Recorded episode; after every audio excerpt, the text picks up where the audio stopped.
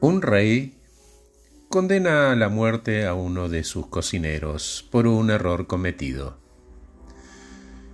El reo fue llevado encadenado a la sala del trono y arrojado al suelo delante del rey y su trono. El reo se arrodilló y mirando al piso escuchó la sentencia sin decir ni una palabra. De pronto ve en la esquina del salón atado con una cadena, un enorme oso negro, desafiante, de pie. En el momento en que el rey termina de explicar la forma en que sería ejecutado, el cocinero, sin levantar la mirada, le pide al rey permiso para hablar. El rey se lo concede. El cocinero condenado pide clemencia y una última voluntad. Y el rey le dice, te escucho.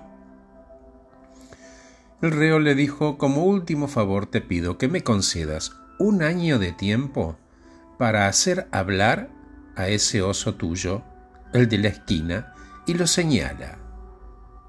El rey mira al costado, ve el oso. Medio desconfiado lo mira al reo, hace una mueca con un hombro como diciendo, ¿qué más da? Y se lo concede. Le dice en el término de un año, ese oso tiene que hablar, si no, morirás.